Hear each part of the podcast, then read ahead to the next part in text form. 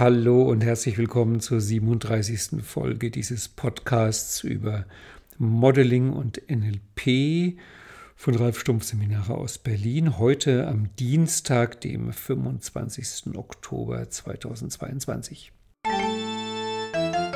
Dieser Podcast erscheint jeden Dienstag auf der Seite www.ralfstumpf.de slash podcast und auf den üblichen Podcast-Plattformen und jeden zweiten Dienstag im Monat zusätzlich auf dem Podcast-Kanal von Landsiedel NLP Training.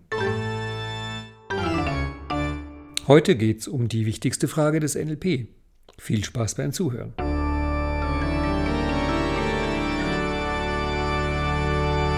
Ja, die wichtigste Frage des NLP. Was ist sie nun? Ich weiß es nicht. Es geht nämlich einfach darum, um deine wichtigste Frage zum NLP. Ich dachte mir, ich nehme mir heute mal die Zeit und gehe mal so die üblichen Fragen durch, die mir normalerweise gestellt werden zum NLP und zur NLP-Ausbildung. Ich habe 15 Fragen aufgeschrieben, wie ich mich kenne und meine Art zu antworten. Bin ich mir nicht sicher, ob ich alle 15 schaffe. Darum habe ich die jetzt mit Zufallsgenerator sortiert und werde immer, wenn ich eine beantwortet habe, mal schauen, wie lange das dauert, dann auf die nächste gehen. Ich war neulich mit ein paar Freunden in dem einzigen deutschen Vortrag von Jordan Peterson. Und da waren wir am Anfang sehr erstaunt, als seine Frau auf der Bühne meinte über das, was er heute Abend machen würde. Ja, er würde dann also auch Fragen beantworten, aber erfahrungsgemäß zwei bis drei. Und dann kam er auf die Bühne, machte eine kurze Begrüßung und plötzlich stellte sie die erste Frage aus dem Publikum. Und dann dachten wir, das kann ja wohl nicht sein. Ich meine, der hat keinen Vortrag gemacht, jetzt kommen Fragen. Aber er hat wirklich pro Frage, würde ich sagen, 20 Minuten, eine halbe Stunde Antwortzeit. Und von daher waren wir hinterher mit, glaube ich, sogar vier Fragen sehr gut bedient. Ich habe noch nie jemanden erlebt, der es schafft, eine einfache Frage so lange und so ausführlich zu beantworten. Es war beeindruckend, ist aber heute nicht mein Vorbild. Ich werde versuchen, diese Fragen hier etwas mehr auf den Punkt zu bringen. Okay, dann lass mich mal den Zufallsgenerator anwerfen und gucken, was als erste Frage kommt. Kann man NLP wirklich alleine machen? Das ist eine coole Frage. Hm, die kommt natürlich daher, weil NLP normalerweise so gelehrt wird, dass man in der NLP-Ausbildung ähm, in Dreiergruppen geht. Also ich habe das damals noch gelernt mit A, B und C, Anwender, Beobachter und Klient. Als ich dann die erste eigene NLP-Ausbildung gegeben habe, fand ich immer komisch, wer ist jetzt A, wer ist B, wer ist C, ist A nicht die wichtigste Person und außerdem ist Anwender eigentlich jetzt der, der NLP anwendet oder auf den NLP angewendet wird. Ich meine, ich ist, eigentlich ist Anwender die Person, die es abbekommt ich fand das komisch. Ähm, wir nennen es Coach, Coachee und Beobachter, das ist vielleicht ein bisschen besser. Jedenfalls, die meisten Leute, die eine NLP-Ausbildung machen, sind sehr geprägt auf dieses Dreier-Setting mit ähm, einer hat ein Thema, ein anderer arbeitet an dem Thema und ein dritter guckt zu.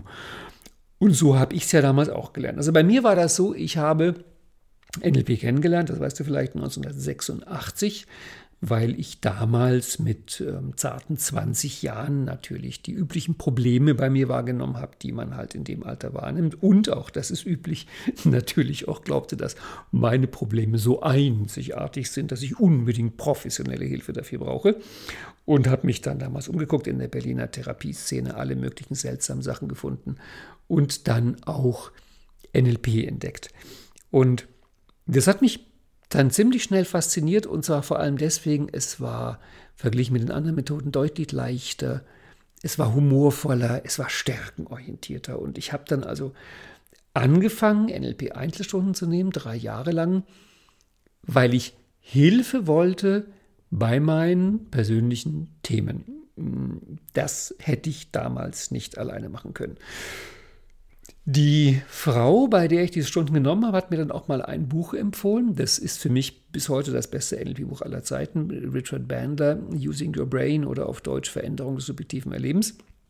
Und ähm, hat mir das zum Lesen gegeben, weil sie wollte, dass ich, glaube ich, den Swish selbst mache, irgendwie sowas in der Richtung. Ich weiß nicht, ob das geklappt hat, aber jedenfalls da kam, da kam schon die erste Idee, NLP selbst zu machen.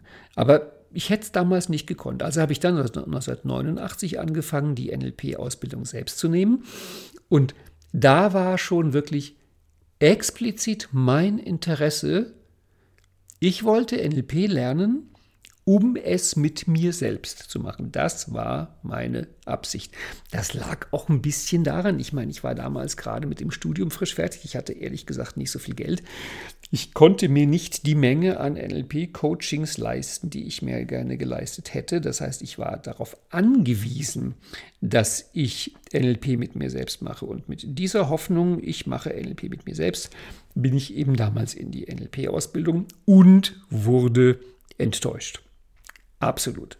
Weil ich habe das damals auch genau so gelernt, dass man NLP nicht mit sich selbst macht, sondern man bekommt es angewendet durch oder von jemand anderem. Und ich habe ähm, dann damals in meiner Ausbildung schon viele Leute durchgeführt. Ich war einer der begehrtesten Coaches in den kleinen Gruppen und so weiter, aber das war noch nicht die Selbstanwendung. Also habe ich dann ähm, überlegt, wie kann ich mich selbst durchführen und habe damit angefangen, damals in meiner kleinen Wohnung im Wedding mit drei Stühlen, das nachzuspielen, Anwender, Beobachter, Klient, sehr unbeholfen, mit Stuhlwechsel. Auf einem Stuhl war ich der Klient und habe meine Geschichte erzählt. Dann bin ich auf den Coachstuhl, habe mir die Geschichte angehört, auf den Beobachterstuhl und habe das irgendwie befeedbackt.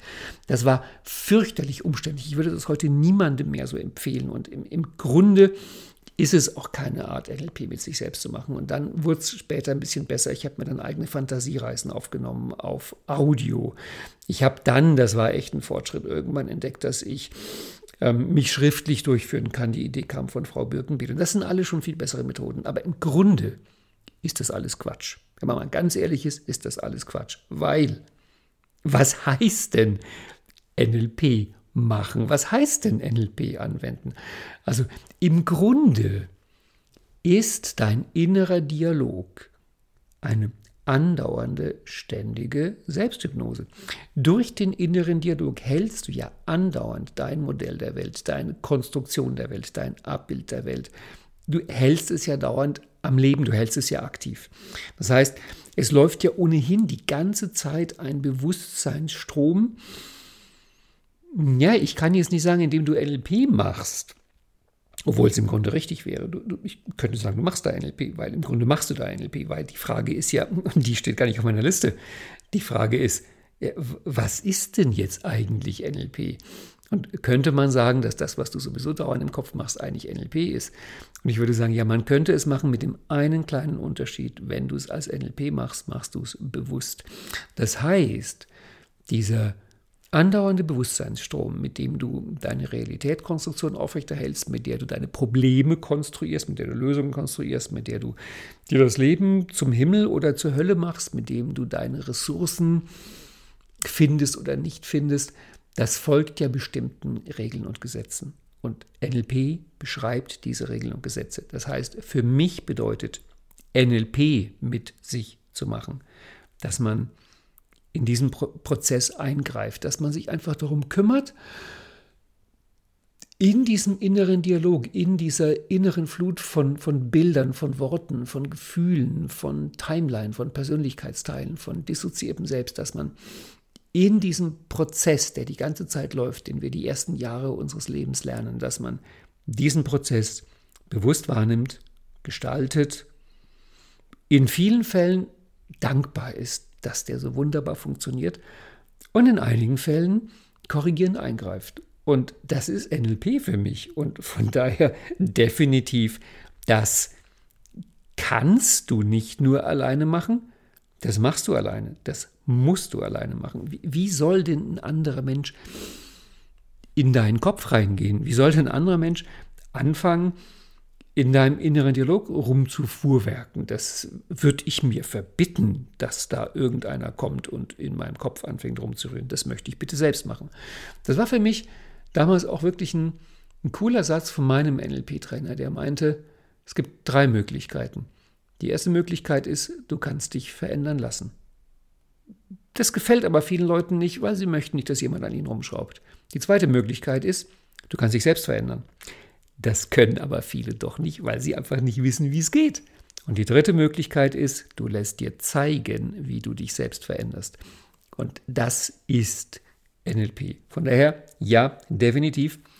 Du kannst NLP wirklich alleine machen und dann wäre es sowas wie, dass du wahrscheinlich jeden Tag deine Zähne putzt, jeden Tag dich kämmst, jeden Tag dich anziehst, jeden Tag etwas isst, jeden Tag dich bewegst, jeden Tag mit Leuten sprichst und jeden Tag NLP machst. Es gehört dann einfach zum normalen, gelebten Alltag dazu. Und so wie du vielleicht ab einem gewissen Alter auf deine Ernährung achtest, weil du weißt, dass bestimmte Lebensmittel oder bestimmte Getränke dir eine bestimmte Wirkung haben, also gut tun oder nicht gut tun und was mit dir machen und du manchmal einen bestimmten Effekt haben möchtest, manchmal aber einen bestimmten Effekt auch nicht haben möchtest und du einfach vielleicht ab einer gewissen Erfahrung, Lebenserfahrung, Lebensalter darauf achtest, was du isst und wie du isst und auch vielleicht darauf achtest, welche Filme du dir anguckst. Ähm, FSK 18 nachts um zwei, wo irgendwie Splatter-Movies das Blut spritzt und du weißt einfach, du kannst hinterher nicht schlafen und wenn du aber stattdessen dir vielleicht einen lustigen Film anguckst, weißt du halt, was das mit dir macht. Also oder auch mit Bewegung, dass wenn du den ganzen Tag am Bildschirm hockst, du einfach halt weißt, was das mit dir tut. So wie du im Laufe des Lebens in vielen Bereichen die Erfahrung machst, was tut dir gut, was tut dir nicht gut, wie gehst du mit dir um, so wie du. Ich habe da mal einen Newsletter drüber geschrieben. Da habe ich geschrieben, was machst du, wenn du einen Menschen liebst? Und da war auch meine Grundidee, wenn du einen Menschen liebst, dann wirst du herausfinden wollen und das auch tun, was tut dem Menschen gut, was tut ihm nicht gut. Und du wirst, wenn du den Menschen liebst, mehr von dem machen, was dem Menschen gut tut, ihn darin bestärken und weniger von dem machen, was dem Menschen nicht gut tut und das halt einfach nicht allzu sehr betonen. Und dann kam mit dem Newsletter die Frage, liebst du dich? Bist du so zu dir? Und das wäre eine weitere Antwort auf die Frage, inwieweit man NLP mit sich alleine macht und dass du NLP mit dir alleine machen kannst. Und von daher, ja, definitiv 100 Prozent, absolut ja, du kannst NLP mit dir alleine machen und es beschreibt dann im Grunde einfach, wie du innerlich, mental, im Mindset, in deinem inneren Modell der Welt mit dir umgehst.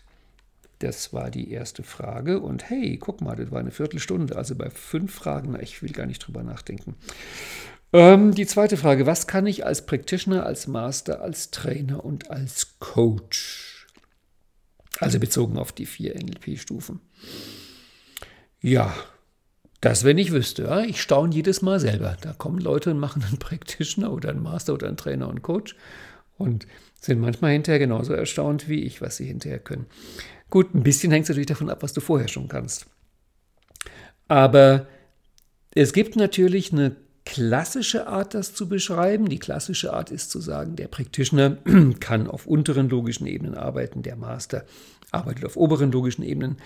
Der Trainer arbeitet dann nicht mehr so sehr mit NLP als vielmehr am NLP und weiß, wie man es lehrt. Und als Coach es ist ja die einzige Ausbildungsstufe ohne den Zusatz NLP, also die Stufen heißen NLP Practitioner, NLP Master, NLP Trainer und Coach.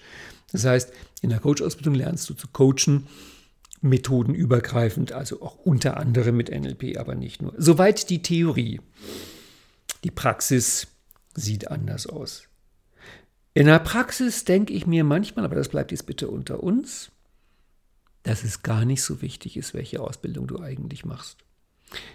Wenn ich beobachte die Leute, die zu uns kommen und da einige Zeit verbringen, an ihren Themen arbeiten, irgendetwas lernen. Du weißt ja vielleicht, wir haben in Berlin das modulare Konzept an den Wochenenden. Das heißt, du kannst zu jedem beliebigen Wochenende im praktischen Master einsteigen und dann einfach zehn Wochenenden, also ein Jahr machen. Und manche verlängern hinterher nochmal und machen einen zweiten Durchgang als Wiederholer. Dann sind es 20 Wochenende, machen einen anderen Kurs, assistieren, wiederholen. Und Ich glaube, am Ende, das, was entscheidet, ist im Grunde einfach die Gesamtzeit, die du in diesem Kosmos, in dieser Welt, in diesem Kontext verbringst. Ob das jetzt Practitioner, Mastertrainer oder Coach ist, ist eigentlich gar nicht so wichtig. Natürlich ist es so, dass die Practitioner-Techniken die Grundlagen sind. Die sind sogar so sehr die Grundlagen, dass auch wenn du dich mit Leuten unterhältst, die einen Master und die einen Trainer haben, und wenn du die fragst, was machst du eigentlich in deinem NLP-Alltag, in deinem Selbstcoaching, in dem, was du anderen Leuten für Tipps gibst, wirst du merken, da kommen überwiegend Practitioner-Techniken raus. Also ich würde mal behaupten, dass das, was du an NLP-Tools brauchst im Alltag, das sind so 80, 85, 90 Prozent Practitioner-Techniken.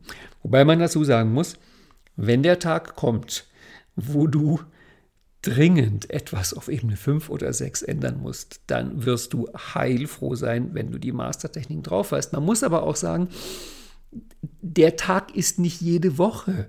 Das kommt vielleicht einmal im Jahr vor, dass du merkst, du musst deine Persönlichkeit jetzt zutiefst ändern. Ich meine, was wäre das für ein Leben, wenn du jede Woche deine Persönlichkeit änderst? Wären sowas wie WAKOK, sinnespezifische Wahrnehmung, Rapport mit anderen Leuten in Kommunikation, Einsatz von Sprache, äh, Veränderungsformel, einfache Timeline-Arbeit, Submodalitäten ganz viel, also alles Practitioner-Techniken. Die brauchst du wirklich jeden Tag. Aber, und das ist der Punkt, der für mich im NLP oft viel zu kurz kommt, der entscheidende Faktor ist die Übungszeit. Vielleicht kennst du das aus der Genieforschung. Ich finde immer wieder entzückend, dass es sowas überhaupt gibt, eine Genieforschung. Wo man, ich glaube, das fing damals an mit Musikern, wenn ich mich richtig erinnere, waren es Geiger oder Pianisten, eins von beiden. Und man wollte herausfinden, die die zur Weltspitze gehören, die, die zu den wirklich Guten gehören, Mittelfeld und die, wo es vielleicht gerade noch für, na gut, ich sage jetzt keine Berufsbezeichnung, was die dann machen. Also, wo man sagt, ja, das ist jetzt so nicht die Crème de la Crème. Worin unterscheiden die sich eigentlich? Also, was ist es? Ist es Begabung? Ist es Talent? Ist es vielleicht der Stand der Sonne bei der Geburt? Und man hat herausgefunden, es gibt nur einen einzigen Unterschied zwischen den Gruppen und das ist die schlichte Zeit, die die geübt haben. Es ist wirklich Ganz einfach so, je mehr du es übst, umso besser kannst du es. Am Instrument, ähm, wenn du die berühmten Vergleiche kennst, diese PISA und, und sonstigen Vergleichsstudien, welche Nationalitäten in Mathematik und anderen Fächern die besten, mittelbesten oder schlechtesten sind, auch da ist es im Großen und Ganzen die Frage, wie viel Zeit man investiert. Das heißt, der entscheidende Faktor, und es ist wirklich der Nummer eins entscheidende Faktor bei der Frage, was kannst du nach deiner NLP-Ausbildung, ist einfach die Zeit, die du investierst. Und darum ist es klar, dass wenn du ein Practitioner-Training besuchst und das wiederholst und vielleicht einen Master machst und den Master wiederholst und dann das noch machst und einen Trainerkurs machst und vielleicht noch mal eine dritte Practitioner-Wiederholung machst, es ist eigentlich egal, was du machst. Hauptsache ist, du verbringst die Zeit in diesem Kontext und du investierst auch die Zeit in dich und du investierst auch die Zeit in, in Selbstcoaching, also erste Frage und einzelne Arbeit. Und dann, ich erinnere mich, wie damals Dagmar Ling, die ja wirklich eine hochgeschätzte Podcast-Gesprächspartnerin und Gasttrainerin ist äh, bei uns in Ausbildungen, die hat er bei mir alle Kurse besucht und wiederholt und assistiert und zum Teil zwei, dreimal assistiert. Und dann ging sie in die Welt und hat an einem anderen Institut viele Kurse gegeben und kam wieder als wirklich super erfahrene Trainerin und hat sich dann, und ich fühlte mich wirklich, ich fühlte mich so geehrt, hat sich als Teilnehmerin dann in den ersten Modeling Practitioner gesetzt und hat hinterher zu mir gesagt, in dieser Ausbildung hat sie am meisten gelernt von allen Ausbildungen. Ja, warum? Weil sie, weil sie vorher schon so viel kannte. Weil wenn du schon fit bist in diesen Sachen und dann kommt nochmal so ein Kurs, dann lernst du halt einfach noch viel mehr. Das heißt, was kannst du als Practitioner, Master, Trainer und Coach? Das hängt zum einen davon ab, was du vorher konntest und es hängt hauptsächlich davon ab, wie viel du übst. Und wenn, wenn wir sagen, dass das die beiden wichtigsten Faktoren sind, die zusammen locker 80 Prozent ausmachen, dann ist das Sahnehäubchen, vielleicht sogar die Schokostreusel auf dem Sahnehäubchen, das ist dann der wirkliche Inhalt, der wirkliche Stoff, der Practitioner halt einfach Arbeit auf unteren logischen Ebenen, also quasi mit Ressourcen bis Ebene 4, ja, wir gehen bis Ebene 5, Masterarbeit auf oberen logischen Ebenen, eher so im Abstrakten, im, im Abbildungswakok, Trainer, die ganzen Präsentationstechniken lernen und lehren und wie man eigenes NLP entwickelt und Coach halt die Coaching-Techniken. Aber Manchmal glaube ich sogar, die Leute sitzen vor mir im Training und müssen selbst kurz überlegen, in welchem Kurs sie eigentlich sind. Ich folge ja auch mal gerne den Fragen, die die Teilnehmer stellen, weswegen ich manchmal, wenn die entsprechenden Fragen kommen, dann halt auch im Praktischen mal ein bisschen vom Curriculum abweiche und wir irgendwelche Sachen machen, die eigentlich Master- oder Trainerstoff sind. Und ich habe ja sehr gerne und sehr oft auch Leute im Training, die an anderen Instituten Practitioner Master Trainer gemacht haben und bei mir dann bestimmte Kurse wiederholen. Und dann kommt es auch mal vor, dass jemand, der woanders Master oder Trainer gemacht hat, bei mir im Practitioner sitzt oder im Modeling Practitioner. Das sind dann oft Leute, die sich auch wundern, was da eigentlich gemacht wird. Aber hey, das Coole ist, die Leute, die bei uns in Berlin ihre NLP-Ausbildung starten, die wissen ja nicht, was man normalerweise als Practitioner macht, also halten sie es für ganz normal, was wir da machen. Ähm, was du als Practitioner, Master, Trainer oder Coach kannst, hängt davon ab, wie viel Übungszeit du investierst. Ähm, nehmen wir an, Leute würden gleich viel Übungszeit investieren, dann würde ich sagen, als Practitioner kannst du hinterher Alltagsthemen und Alltagsprobleme bei dir und anderen gut anpacken. Du bist gut in Kommunikation, in Wahrnehmung, Konfliktmanagement, Ziele erreichen, Probleme lösen, sodass das jeden Tag NLP, das sieben Tage die Woche, 365 Tage im Jahr NLP, dieses äh, fünf, sechs, sieben, acht, neun, zehn Mal am Tag NLP, das kannst du als Practitioner. Master kannst du dann das NLP für gewisse Augenblicke, für besondere Stunden des Lebens, NLP für Glaubenssatzveränderung, Persönlichkeitsveränderung, systemische Intervention bis hin zu einer spirituellen Ebene. Das kommt nicht jeden Tag im Leben vor. Das kommt vielleicht alle paar Wochen oder paar Monate mal vor. Wenn du es dann kannst, bist du froh. Aber hey, es wäre jetzt auch kein Drama, wenn du bei den Themen ein Coaching nimmst. Ähm, Trainer kommt dann noch dazu, dass du im Trainer bei mir, natürlich ist es eine Modeling-Trainer-Ausbildung, sehr viel bewusster lernst, wie du modellierst und das Ganze auch lehrst. Also Lernen und Lehren und Präsentieren ist mit drin und die Idee, sich wirklich ein maßgeschneidertes NLP selbst zu machen. Und in der Coach-Ausbildung geht es darum, einen Überblick zu bekommen über acht Methoden und wie man methodenübergreifend coacht. Yeah, zwei Fragen in, na guck mal, 20 Minuten, wir sind noch gut dabei. Frage Nummer drei, woran erkennt man einen NLPler? Ehrlich gesagt, an dieser Frage tüftle ich schon seit 30 Jahren und komme nicht weiter. Ich habe sie neulich erst in der Ausbildung wieder gestellt den Leuten und habe sie um ihre Meinung gebeten. Ich tüftle wirklich noch daran, woran erkennt man einen NLPler?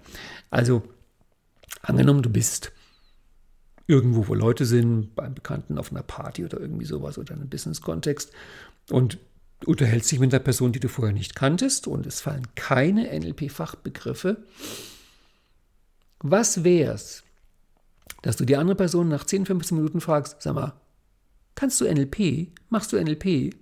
Also, woran erkennt man einen NLPler? Ganz viele von den üblichen Sachen sind es nicht. Da kommt manchmal sowas wie, der hält Rapport. Das ist natürlich Quatsch, weil Rapport ist etwas, das wurde ja von NLPlern abgeguckt von den Leuten, die es halt gemacht haben. Also damit beschreibt NLP nur sehr bewusst etwas, was sowieso stattfindet. Das heißt, du kannst nicht dadurch, dass jemand Rapport macht, sagen, der macht NLP, weil viele Menschen machen Rapport. Viele Menschen können gut kommunizieren. Es ist weiß, weiß Gott nicht so, dass vor NLP die Menschen nicht kommunizieren konnten. Ähm, einer wie Milton Erickson, da gab es noch kein NLP und er hat ganz viele von den Sachen gemacht, die heute NLP sind.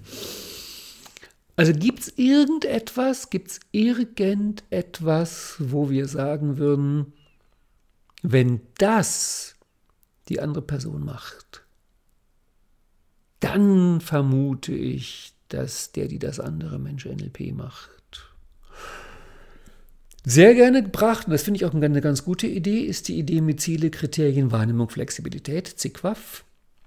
Also ziemlich heiße Spur wäre zu sagen, NLPler erkennt man daran, dass sie sehr flexibel sind, dass sie eine gute Wahrnehmung haben, wozu auch die Kriterien gehören, und dass sie wissen, was sie wollen. Also da würde ich sagen, ja, das könnte auffällig sein. Wobei natürlich die Ziele noch am wenigsten. Es gibt wirklich auch viele Menschen, die kein NLP können, die schon sehr klar mit ihren Zielen sind, sehr klar zielorientiert.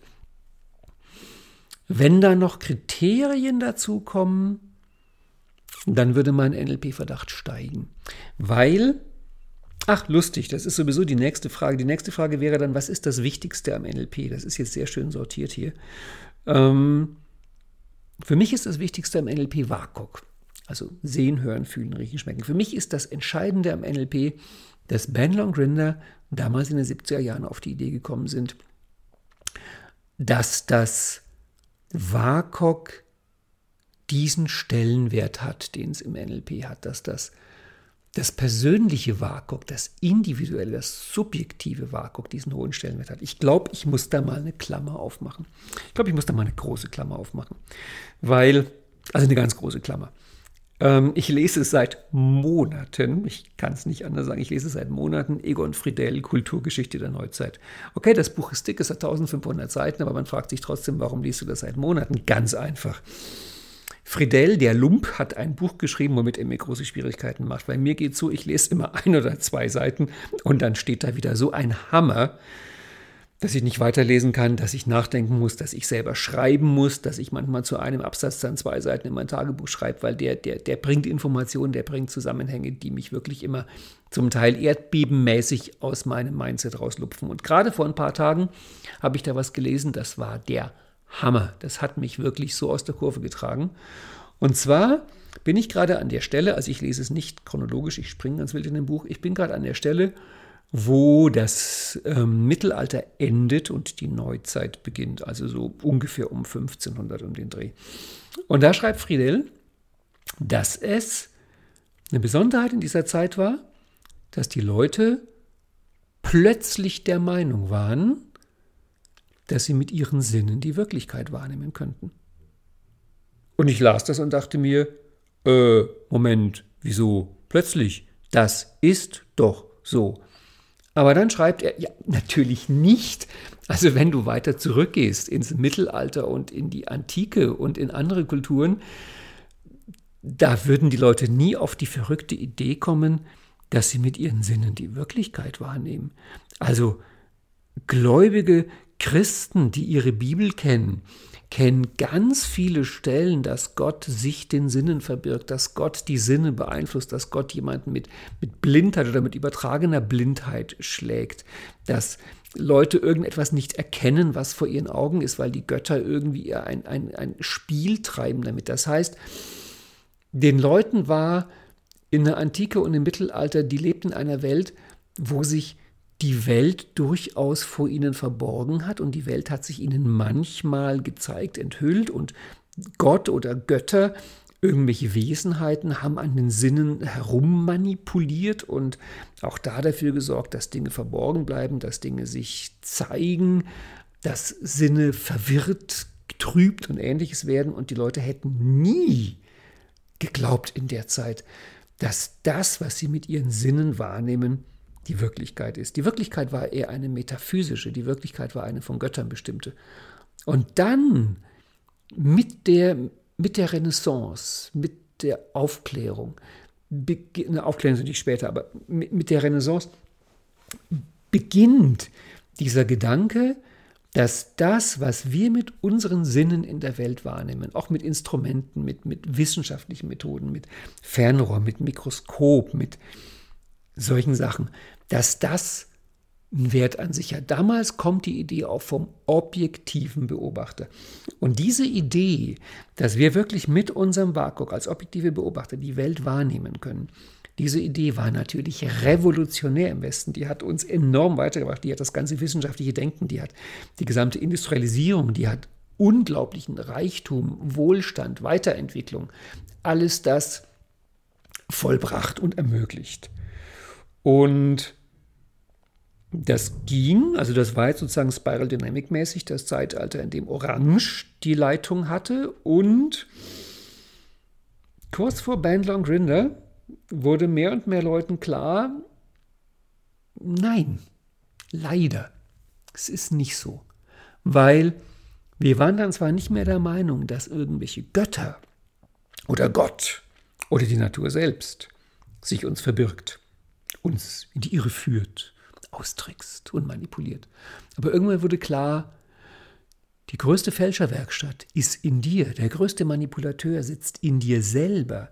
Das heißt, wir selbst manipulieren uns, trüben unsere Sinne, führen uns in die Irre.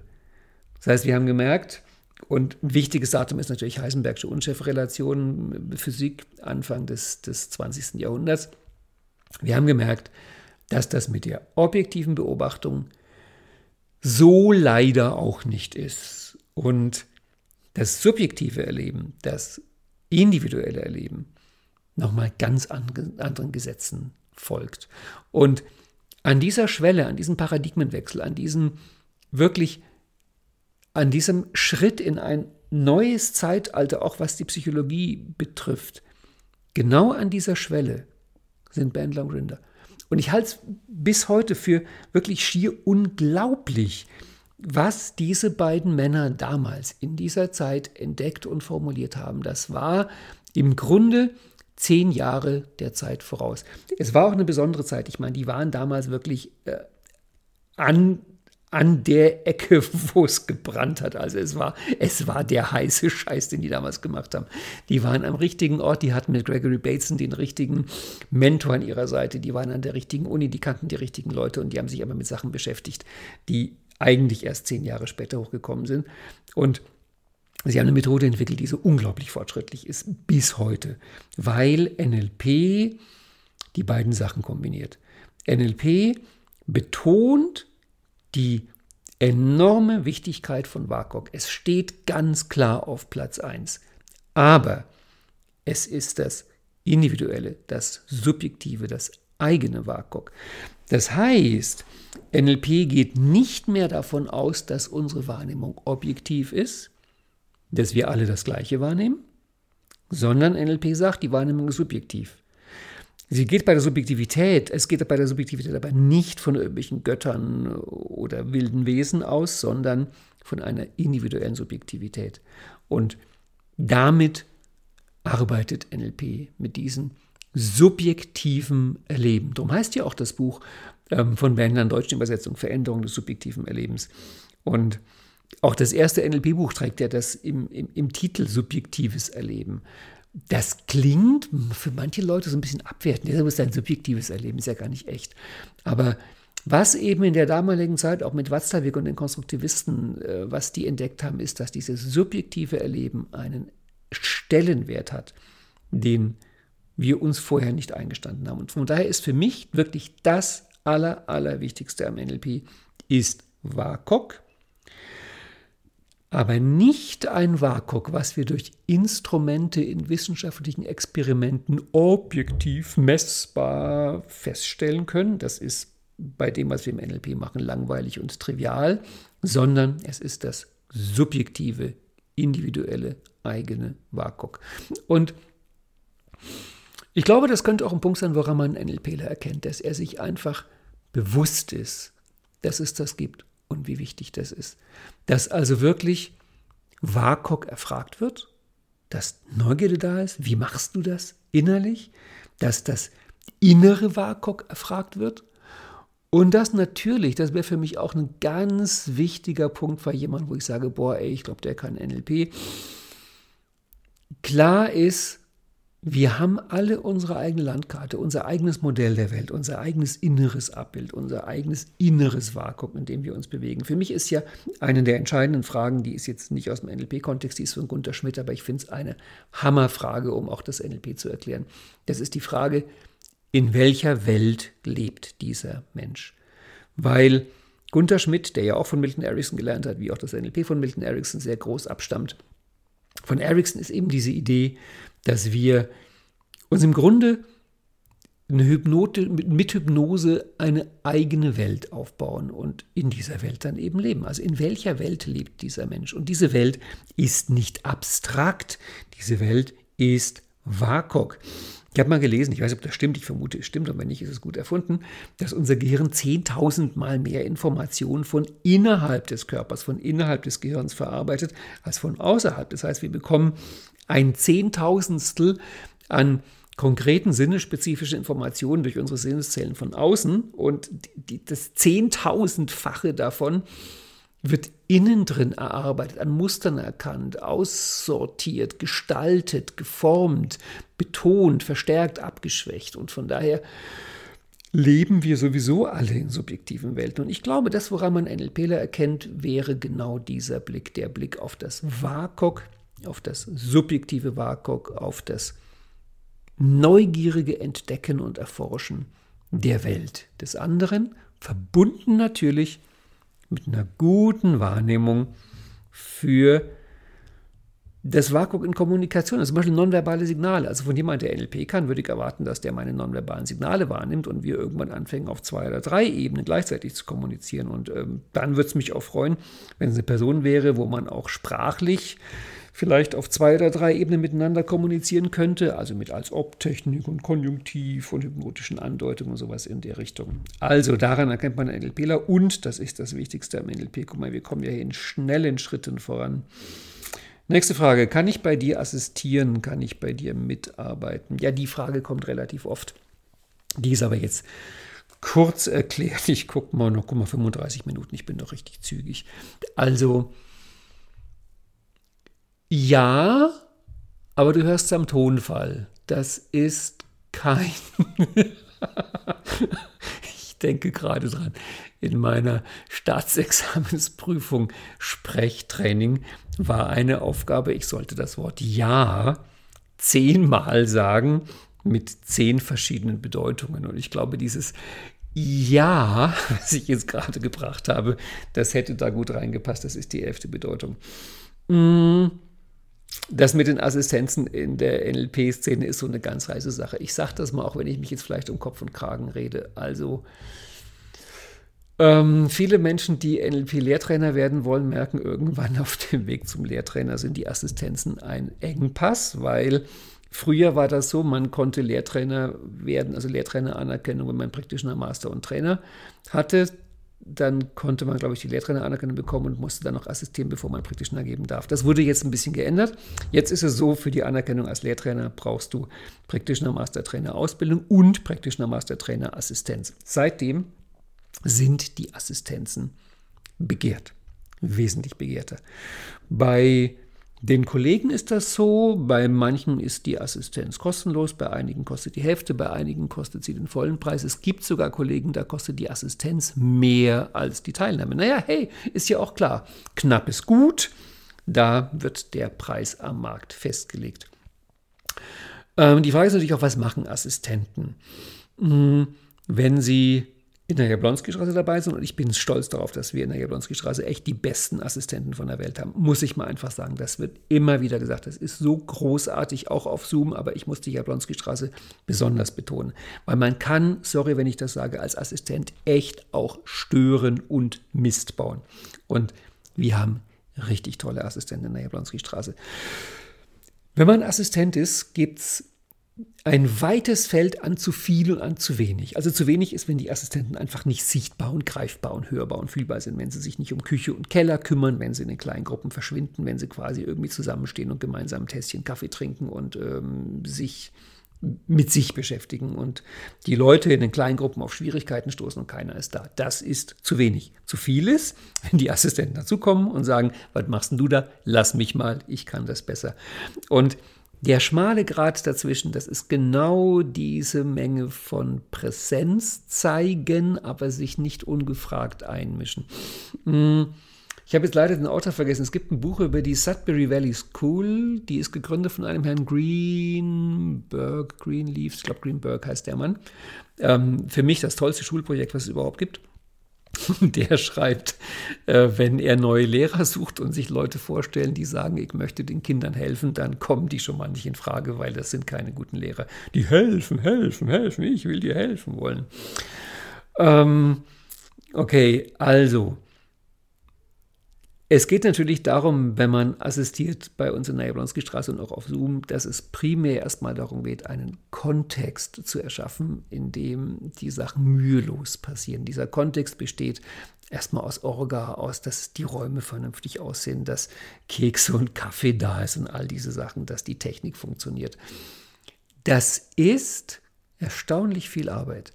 Und das Gemeine an dieser Arbeit ist, wenn es klappt, merkt es keiner. Wenn es schief geht, merkt es jeder. Und es ist toll, dass es meistens völlig entspannt klappt. Dann geht es darum, Protokoll zu schreiben als ähm, Zugriffswerkzeug auf die Audio- und Videoaufnahmen. Aber die Hauptaufgabe der Assistenten ist es natürlich, in den kleinen Gruppen als Ressource da zu sein, also Präsenz zu zeigen, anwesend zu sein, sich nicht einzumischen, aber im Sinne von, wenn ihr Hilfe braucht, dann bitte wendet euch an die Assistenten. Dafür ist es logischerweise gut, wenn die Assistenten die Übungen, die in Kleingruppen gemacht werden, kennen. Also selbst auch erlebt haben, selbst durchgegangen sind. Und das ist der Grund, warum ich mich ehrlich gesagt nicht darum schlage, externe Assistenten zu nehmen. Und zwar einfach deswegen, du weißt ja vermutlich, wir haben in Berlin ein sehr eigenes Konzept. Also die meisten Sachen, die wir in Berlin machen, ähm, habe ich einfach entwickelt. Und das ist jetzt nicht so das ganz klassische übliche NLP. Das heißt, wenn dann Assistenten kommen von anderen Instituten, dann sitzen die da oft staunend mit drin und es ist ihnen auch alles neu. Und wie soll dann so jemand in kleinen Gruppen helfen, wenn er die Übung nicht kennt? Deswegen ist in dem Fall mein Tipp, mach erst eine Wiederholung und dann die Assistenz. Ich betone das auch durch die Preisgestaltung, weil es ist bei uns so, externe Assistenten zahlen den vollen Preis, externe Wiederholer zahlen den halben Preis. Wobei Assistenten aus dem Landsiedel-Universum zahlen den halben Preis und Leute, die bei mir die Ausbildung gemacht haben und assistieren wollen, die machen dann die Assistenz kostenlos, weil ich da wirklich sehr froh bin, wenn die das machen und mithelfen und beitragen, weil sie halt im Grunde dadurch echt fast, möchte ich sagen, Opfer bringen, weil sie sind in der Ausbildung drin, aber sie können nicht die Kleingruppenübungen mitmachen. Also sie verzichten auf die Freude der Kleingruppenübungen und opfern sich dadurch, dass sie helfen. Und das muss man ja irgendwie auch honorieren. Das heißt, ja, du kannst bei mir assistieren. Ähm, und mich würde freuen, wenn du vorher eine Wiederholung machst. Und wenn aus irgendwelchen Gründen du wirklich der Meinung bist, nein, das geht nicht, es muss sein, du brauchst das ganz dringend, du hast die Zeit nicht und du möchtest, auch obwohl du von einem anderen Institut kommst, wirklich unbedingt gleich assistieren, dann müssen wir halt reden und du musst dich, musst gucken, ob du dich vielleicht mit Videos, Audios und sonstigen Sachen irgendwie in unser NLP-Konzept einarbeiten kannst. Und dann könnte es möglich sein, dass da auch etwas geht. Aber du hörst es hoffentlich meinem Tonfall an. Begeisterung klingt anders. Gut, was ist das wichtigste NLP-Format? Was ist das wichtigste NLP-Format? Das ist eine spannende Frage. wenn ich solche Fragen lese, ach, wenn du wüsstest, was in meinem Kopf dann alles passiert. Was jetzt gerade passiert ist, war, dass ich überlegt habe, Moment mal, die Frage, das wichtigste Format ist eine orangene Frage, keine grüne Frage, weil Orange fragt nach Hitlisten, fragt, was ist das Beste, das Tollste, das Größte, das Wichtigste, das, das teuerste NLP-Format, das längste, das schwierigste NLP-Format. Ja, ich will damit sagen, kann man überhaupt so eine Liste machen? Also kann man eine Hitliste machen? Was ist das wichtigste NLP-Format? Das wichtigste NLP-Format ist in jedem Augenblick das NLP-Format, was dir hilft, das Thema zu lösen, an dem du gerade tüftelst. Ich kann dir sagen, welches mein liebstes NLP-Format ist. Das kann ich definitiv sagen. Also ich bin total Fan von der Change History Familie. Da bin ich Fan davon. Das liegt aber durchaus daran, dass ich Erkenntnistyp bin und als Erkenntnistyp halt einfach Timeline-Arbeit und Vergangenheitsarbeit liebe, weil es mir auf den Leib geschneidert ist. Und von daher ist die Change History Familie, die besteht für mich aus Change Future, Change History, Change Presence, aus Self-Nurturing in Vergangenheit, Gegenwart, Zukunft und aus Re-Imprinting in Vergangenheit, Gegenwart, Zukunft. Also das ist diese Grundidee von Timeline-Arbeit, ressourcevoll aus erster, zweiter, dritter Position irgendetwas nochmal oder vorgreifend ressourcevoll erleben. Das ist für mich die Change History Familie. Die ist für mich der Hammer im NLP. Das ist ein Format, von dem ich sagen würde, das mache ich täglich. Weil, wenn du NLP kannst, dauert sowas 30 Sekunden. Das ist, du machst irgendwas, es geht schief, du machst es im Kopf halt nochmal, dann machst du es halt in Wirklichkeit nochmal. Also, ich weiß nicht, ob es das wichtigste NLP-Format ist, aber es ist auf jeden Fall mein Lieblingsformat. Das Wichtige, naja, Modeling ist kein Format, also kann ich nicht sagen, das Modeling-Format, weil beim Modeling ist natürlich schon im Sinne von Ablauftechnik, Schrittfolge, das, was im NLP wirklich das ist, was NLP zum NLP macht. Aber wir können ja die kleine Schwester vom Modeling nehmen, dann wäre es Mapping Across. Okay, ich einige mich jetzt mit mir selber darauf, das wichtigste NLP-Format ist Mapping Across. Mapping Across ist die Idee Mapping Across. Also das Dumme ist, dass es zu dem Wort Map, Landkarte im Deutschen kein Verb gibt. Landkarteln. Ich Landkarte, du Landkartest, wir Landkarten. Geht halt nicht. Aber äh, Mapping Across über Kreuz abbilden wird es meistens übersetzt, ist halt die Idee, ist im Grunde eine Modeling-Idee, dass ich in irgendeinem Thema fit bin und in einem anderen Thema bin ich es nicht. Und dann packe ich das Thema, wo ich gerade nicht fit bin, so an wie das Thema, wo ich fit bin. Du kannst da mal in das Newsletter-Archiv gucken von mir, und zwar in das alte, die Newsletter Nummer 1 bis 199, das noch auf der alten Website ist, noch nicht auf Edumanto. Hm, Link ist immer in jedem Newsletter ganz unten. Da findest du ein schriftliches Mapping Across unter der Überschrift NLP ist wie Gartenarbeit. Also gehst du einfach auf Steuerung F oder bei Apple, glaube ich, Apfel F, keine Ahnung, und suchst die Seite durch, nach, das, nach dem Wort Gartenarbeit durch, dann kommst du auf die Newsletter-Serie. Da habe ich genau das beschrieben. Wie läuft ein Mapping Across schriftlich?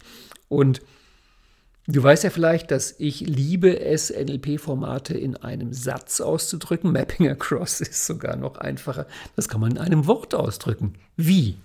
Also, wie wäre NLP, wenn es wäre wie Gartenarbeit? Das ist Mapping across. Mapping across ist die Idee, ich verwende eine Landkarte in einem anderen Gebiet. Und da ist im Grunde die Essenz des ganzen, der ganzen NLP-Veränderungsarbeit mit drin, weil die eine Essenz ist, die Ressource ist in, in dir.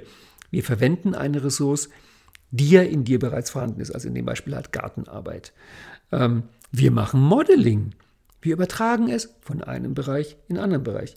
Wir arbeiten nicht auf der Inhaltsebene, sondern auf der Metaebene, auf der Ebene der Landkarte. Wir tun Mapping across machen. Das heißt, wir nehmen die Landkarte von einem Bereich in den anderen Bereich. Von daher, ich habe mich jetzt entschieden, das wichtigste NLP-Format ist Mapping Across und mein Lieblings-NLP-Format ist die Change History Reihe.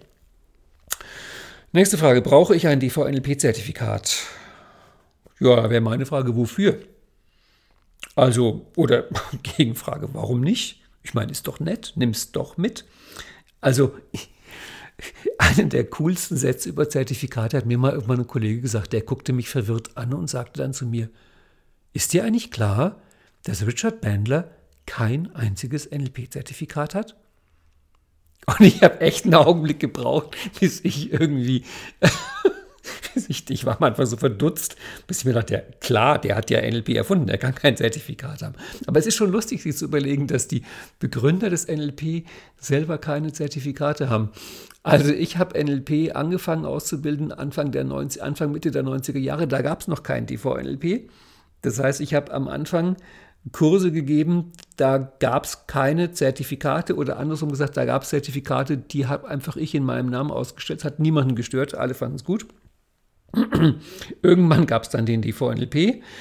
Ähm, ich war aber anfangs nicht DVNLP-Trainer, weil mir fehlte eine Assistenz. Darum habe ich sozusagen die formalen Voraussetzungen nicht erfüllt. Dann gab es irgendwann aber eine Altlastenregelung, da war ich mit drin und man hat gesagt, alle, die jetzt schon NLP unterrichten, werden einfach jetzt zu Lehrtrainern Na gut, da war ich plötzlich auch Lehrtrainer, konnte auch noch DVNLP siegeln.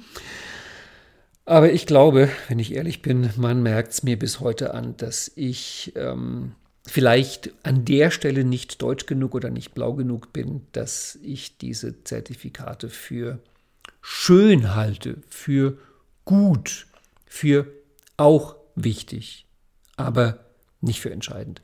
Wobei ich zwei Sachen wirklich für die Zertifikate sagen muss. Zum einen, ähm, es kommt darauf an, wen du damit beeindrucken willst, wo du mit unterwegs sein willst. Also der DVNLP, und das ist der zweite Punkt, weil die Zertifikate können auch ein Zeichen der Loyalität und der Verbundenheit gegenüber dem DVNLP sein. Und das wäre wirklich eine, eine noble Geste, weil der DVNLP, das muss ich ja aber mal sagen, hat in den letzten Jahren Erstaunliches gemacht für den Ruf des NLP. Hm, NLP hat ja einen teilweise zweifelhaften Ruf. Die Frage käme dann, glaube ich, jetzt als Frage Nummer, also die fünfte, da kommen wir eh nicht mehr hin heute. Ähm, NLP hat ja einen manchmal etwas zweifelhaften Ruf. Das kommt daher, wo das halt aus Amerika herkommt und das kommt aus den Anfangsjahren und wie manche NLPler NLP gemacht haben. Und das war, lange Zeit war das nicht schlau zu sagen, ich mache übrigens NLP, ich habe eine NLP-Ausbildung, gerade im Businessbereich nicht. Und da hat der DVNLP in den letzten Jahren wirklich Bahnbrechendes gemacht. Also die haben sich so in Lobbyarbeit gestürzt, die haben so daran gearbeitet, den Ruf des NLP zu reinigen und dem NLP einen guten Ruf zu geben, dass ich wirklich sagen muss, dank der Arbeit des NLP, des DVNLP, hat das NLP heute im Businessbereich einen sehr, sehr, sehr viel besseren Ruf als früher. Und gerade im Businessbereich, gerade bei den Leuten im Businessbereich, die sich mit NLP ein bisschen auskennen, hat auch gerade ein Zertifikat mit dem Siegel des DVNLP wirklich einen hohen Stellenwert. Das heißt, wenn du die NLP-Ausbildung auch machst für deine Bewerbungsmappe, auch machst für deinen Lebenslauf, auch machst für die Zeugnismappe, die du irgendwo vorlegen möchtest, dann würde ich dir definitiv raten, mach das Zertifikat, weil du wirst in Firmen, wenn du Leute triffst, die vom NLP Ahnung haben und dem NLP offen gegenüber sind, und das sind inzwischen,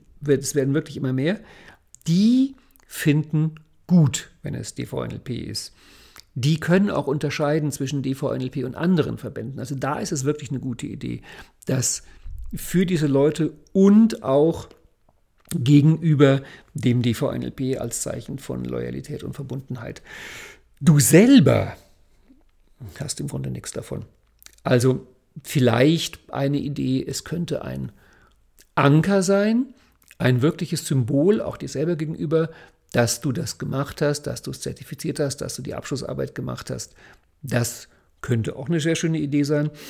Ansonsten verstehe ich auch sehr gut die Menschen, die sagen, ich will NLP lernen, dafür brauche ich kein Zertifikat. Ich, ich lerne das einfach so und die Arbeit für das Zertifikat spare ich mir und mache einfach den nächsten Kurs wo du auf jeden Fall auch ein DVNLP-Zertifikat brauchst, ist, wenn du selbst vorhast, NLP-Lehrtrainer zu werden und im NLP auszubilden und nach DVNLP zu zertifizieren, weil logischerweise nur wenn du selbst alle Zertifikate hast, kannst du später Zertifikate ausstellen.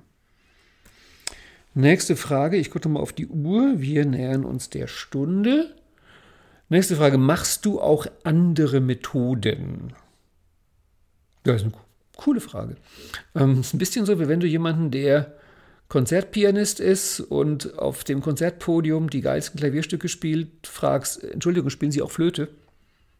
Und die Antwort wäre vermutlich, ja, natürlich. Ernsthaft. Also bei professionellen Musikern wirst du kaum einen finden, also nimm irgendeinen Musiker, der in irgendeinem Instrument wirklich wahnsinnig gut ist. Du wirst kaum einen finden, der nicht auch noch ein, zwei andere Instrumente kann. Weil das bringt Tiefe ins Bild.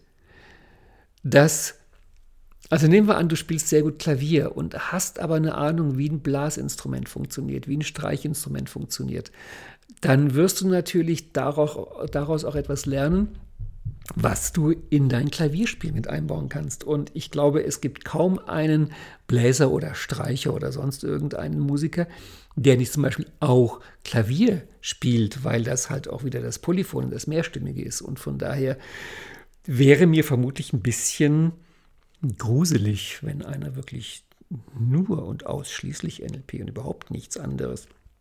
Gleichermaßen gruselig wäre mir aber auch, wenn einer behauptet, er könne jetzt gleichermaßen auf Weltniveau Klavier spielen und Geige und Trompete und Posaune und Triangel und Kontrabass und äh, Serpent und was weiß ich noch alles.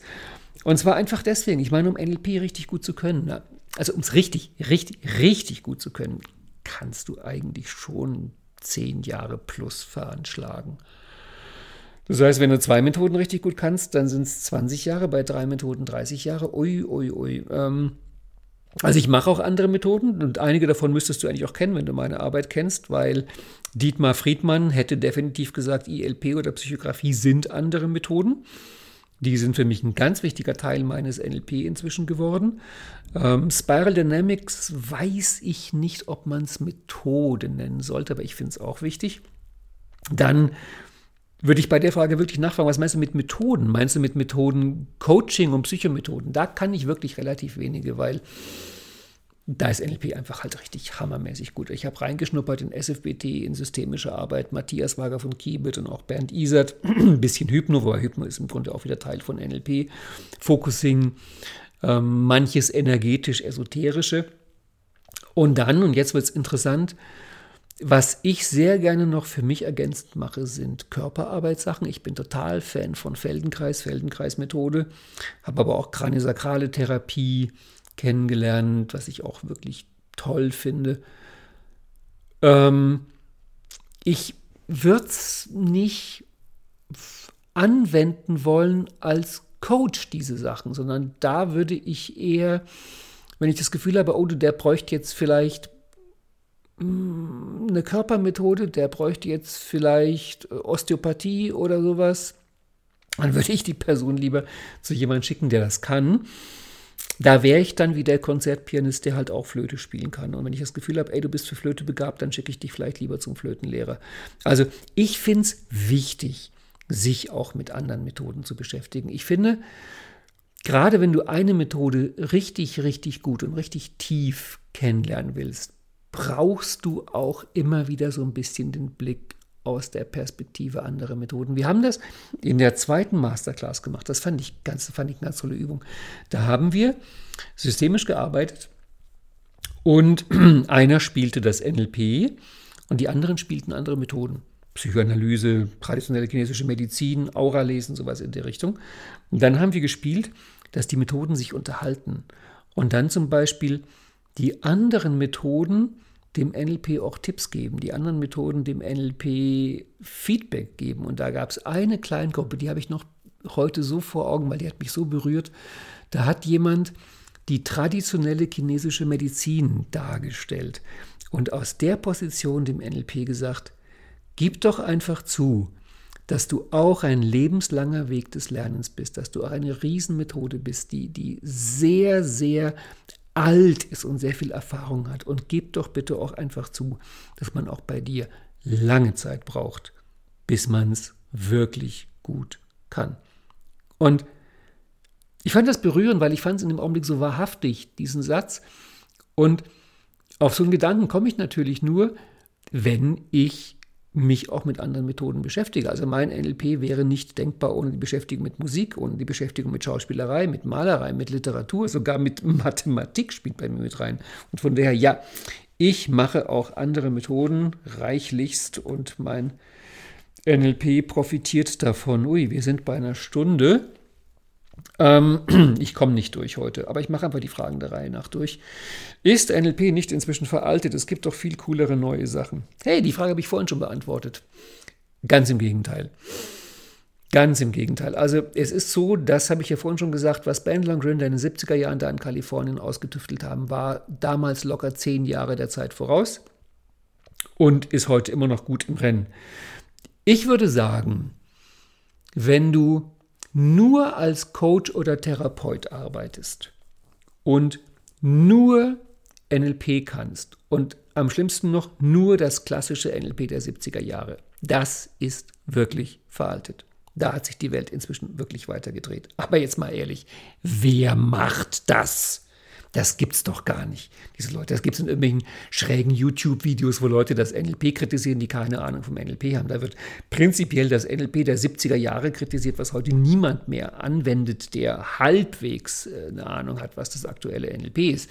NLP hat sich ja weiterentwickelt. Also ich meine, Hallo, jetzt kommen große Neuigkeiten. NLP ist Modeling. Das heißt natürlich, modelliert NLP sich ständig jung. NLP nimmt Einflüsse auf. NLP entwickelt sich weiter. NLP löst sich von veralteten Sachen. NLP hat ein Verjüngungsautomatismus eingebaut. NLP ist ständig in Kontakt mit, mit, äh, ständig in Kontakt mit anderen Methoden und kann deswegen überhaupt nicht veralten. Außerdem, und das ist mir sehr wichtig, das zu sagen, ich glaube, ich hatte das noch nie in einem Podcast, mir ist mal irgendwann bewusst geworden, durch die beiden Tage, die Franz Josef Klar damals in der ersten Masterclass gegeben hat. Da hat Franz Josef Klar uns in zwei Tagen einen Überblick gegeben über alle Therapiemethoden. Ja, das klingt sehr groß, aber er hat es wirklich geschafft. Und boah, also ich glaube, es gab noch nie in meinem Leben zwei Tage, wo mein Gehirn so druckbetankt worden ist wie in diesen beiden Tagen bei Franz Josef Klar. Also er hat alle Methoden durchgenommen, die es in der Psychotherapie gibt. Und da fiel mir eine Sache auf, die fand ich hochspannend. Also die Geschichte fing an mit Sigmund Freud und der Psychoanalyse. Und dann hatte ja Freud, wie du weißt, einige sehr wichtige Schüler, also C.G. Jung, Alfred Adler, Wilhelm Reich und so weiter und so fort. Und nun haben diese Schüler von Sigmund Freud sich, ähnlich wie im NLP, im Grunde alle mit dem Meister verkracht. Also man möchte ja mal wissen, was Freud für eine Persönlichkeit war. Also er hatte wohl ein Händchen dafür, sich gerade mit seinen besten Schülern zu überwerfen, sodass er die am Ende alle rausgeekelt hat. Und jetzt ist das Spannende, dass diese Leute, Jung, Adler, Reich und wie sie heißen, im Grunde waren das ja alles Fans, Jünger von Freud. Die haben ja alle Psychoanalyse gemacht. Die hätten nur gerne eine Ergänzung gehabt. Also das Machtprinzip bei Alfred Adler oder bei C.G. Jung das kollektive Unbewusste oder bei Reich die Orgasmusenergie. Das heißt, die hätten gerne die komplette Psychoanalyse gemacht und, und eine Kleinigkeit ergänzt. Zusatz gemacht. Aber Sigmund Freud kam und hat gesagt, nein, das, was du machst, ist nicht Psychoanalyse, hinfort aus meinem Haus und Hof, weiche von mir. Und dann waren diese armen Menschen gezwungen, dass sie ihre Form der Psychoanalyse anders benennen, obwohl es eigentlich Psychoanalyse ist. Alle Lowen, ähm, Viktor Frankl und wie sie alle heißen, im Grunde sind das alles Menschen, die mit Leib und Seele Psychoanalytiker sind und weil sie halt gegen die reine Lehre verstoßen haben, etwas leicht Ketzerisches hatten, mussten sie es anders nennen. Das heißt, mir wurde klar durch den Vortrag von Franz Josef Klar, dass Psychoanalyse im Grunde eine Methodenfamilie ist, die im Herzen alle Psychoanalyse sind, aber weil sie jeweils halt einen Zusatz dazu nehmen, bestimmtes Prinzip, einen bestimmten systemischen Effekt, einen bestimmten Sinneskanal. Also Freud war sehr auditiv, er nannte seine Methode Redekur. Und dann kam Lowen und meinte, nee Sigmund, wir müssen auch den Körper mit einbeziehen. Lowen nennt seine Methode, Psychoenergetik nennt er eigentlich körperliche Psychoanalyse. Und ähm, dann kommen Methoden, die mit Bildern arbeiten, katholitisches Bild erleben und sowas in der Richtung. Also das sind alles Ergänzungen der Psychoanalyse und sie müssen sich anders nennen. Wenn du das jetzt mit NLP vergleichst, dann wirst du feststellen, eines der größten Geschenke, was Bandler und dem NLP gemacht haben, ist, dass die beiden sich zerstritten haben und getrennt haben, bevor sie NLP geschützt haben. Seitdem gibt es niemanden auf der Welt, der bestimmen darf, was NLP ist und was nicht. Und das hat dazu geführt, dass natürlich auch im NLP unglaublich viele kluge, innovative, geniale Köpfe das NLP weiterentwickelt haben, ergänzt haben, ein bisschen umgebaut haben, aber sie haben es weiterhin NLP genannt. Mit ein paar Ausnahmen, zum Beispiel Tony Robbins und solche Leute, die halt dann einen eigenen Namen entwickelt haben, um es schützen lassen zu können, um also aus Marketinggründen und Lizenzgebühren das zu machen. Aber im Grunde macht auch Tony Robbins natürlich NLP. Im Seminar sagt er es auch. Er nennt es halt nur NAC, damit es seinen eigenen geschützten Namen hat. Das heißt, das, was wir heute NLP nennen, ist nicht eine Methode. Es ist eine Methodenfamilie. Es ist eine Sammlung von Methoden. Und viele davon sind ganz neu. Und die kommen nicht alle aus den 70er Jahren. Einige davon kommen aus den letzten Jahren. Und von daher, nein, NLP ist nicht veraltet. NLP kann nicht veralten. Und das Tolle ist, im Gegensatz zu den meisten anderen Methoden, wenn Bandler und Gründer, wir wünschen ihnen ein langes und gesundes Leben, aber wenn Bandler und Gründer irgendwann nicht mehr sind, wird das dem NLP schlicht und ergreifend nichts ausmachen. Bandler und Gründer haben durch ihre Trennung, die eigentlich ein Unglück war, dem NLP eines der größten Geschenke gemacht, dass NLP super vital ist, super jung bleibt und eben auch ohne die Gründerväter weiterleben kann, im Gegensatz zu vielen anderen Methoden. Und von daher, ich kann mir nicht vorstellen, dass NLP, wenn man es betrachtet wie John Grinder, als Modeling-Ansatz, als die Methode, wie man ständig neue Methoden entwickelt, dass das irgendwie veralten kann. Kann ich mir einfach nicht vorstellen. Hui, wir haben über eine Stunde. Ich hätte jetzt noch so viele andere Fragen. Was ist das Besondere an deinem NLP? Was hat sich in deinem Leben durch NLP verändert? Wieso haben so viele Menschen Bedenken bei NLP? Wieso ist der NLP-Ruf so schlecht? Was ist der Unterschied zwischen Büchern, Videos, Zoom und Präsenzseminaren? Soll ich anfangen mit Practitioner oder mit Coach? Kann ich mit NLP? Hilft mir NLP bei Reichtum, Gesundheit, glückliche Beziehungen, was weiß ich? Das gibt fast noch mal eine Stunde, wa? Naja, auf einen Punkt gehe ich noch ein, auf den letzten Punkt. Ähm, hilft mir NLP bei glücklichen Beziehungen und zwar einfach deswegen, da starte ich jetzt am Samstag eine Reihe im Newsletter www.ralfstumpf.de slash Newsletter kannst du dich eintragen, wo ich genau die Frage durchgehe, weil mir ist aufgefallen, also NLP hilft definitiv bei persönlicher Entwicklung, bei Lernen, bei einem glücklichen Leben, bei Geld, bei Gesundheit, bei all diesen Sachen, bei Karriere, überall da hilft NLP ganz sicher, nachweislich. Ich erlebe das seit 30 Jahren. Aber hilft es auch bei den glücklichen Beziehungen? Hm. Wenn ich mich umgucke im Teilnehmer- und Kollegenkreis, würde ich sagen, es gibt erstaunlich viele, auffällig viele Singles unter den NLP-Lern. Sieht fast so aus, als gäbe es mehr Singles unter den NLP-Lern als in der Vergleichsgruppe von denen, die nicht NLP machen. Könnte es sein, dass NLP irgendetwas an sich hat, was es schwierig macht, mit NLP glückliche Beziehungen zu führen? Also ist das Motto glückliche Beziehungen trotz NLP? Und wir denken zurück an Ben Long Grinder, die auch sich zusammengefunden haben, genial waren und drei Jahre später haben sie sich zerstritten auf das fürchterlichste. Also auch deren glückliche Beziehung hat nicht wirklich funktioniert. Also könnte sein, dass NLP irgendeinen winzig kleinen Konstruktionsfehler hat, der es schwer macht, mit NLP glückliche Beziehungen privat und beruflich zu führen? Fragezeichen. Ich glaube, ja. Ich glaube, NLP hat sowas eingebaut. Und ich will das in einer Reihe von 5, 6, 7 Newslettern erforschen, was es ist und wie man diese Stelle reparieren kann, sodass man gleichzeitig NLP machen und glückliche Beziehungen und auch eine bestimmte glückliche Beziehung, also die eine Beziehung, von der viele Leute träumen, dass man die auch mit NLP führen kann. Ähm, bei den anderen Themen hilft NLP auch schon, so wie es jetzt ist. Beim Thema Beziehungen würde ich sagen, wende es weise an. Beobachte genau, was NLP mit dir macht und lies meinen Newsletter, der ab Samstag erscheint. Das war der Podcast Nummer 37 über die wichtigsten Fragen des NLP. Ich würde mich freuen, wenn deine mit drin war. Ich habe keine Ahnung, wie viele Fragen ich jetzt geschafft habe. Ich glaube, es waren noch nicht mal zehn. Gib mir Feedback, wenn dich die anderen Fragen auch interessieren. Dann würde ich vielleicht noch mal irgendwann bei Gelegenheit einen zweiten Teil dazu machen und weitere Fragen zum NLP, zur NLP-Ausbildung, zu meinem NLP-Ansatz machen. Aber ich glaube, heute war es schon genügend Stoff. Ich freue mich, wenn du dich gut unterhalten gefühlt hast und auch einige interessante Erkenntnisse dabei waren für dich. Wir sehen uns wieder am Donnerstag im Studio Jablonski, am Samstag im Newsletter, am Sonntag im Wochengruß und dann wieder am nächsten Dienstag im nächsten Podcast. Und bis dahin viel Spaß mit deinem Leben und tschüss.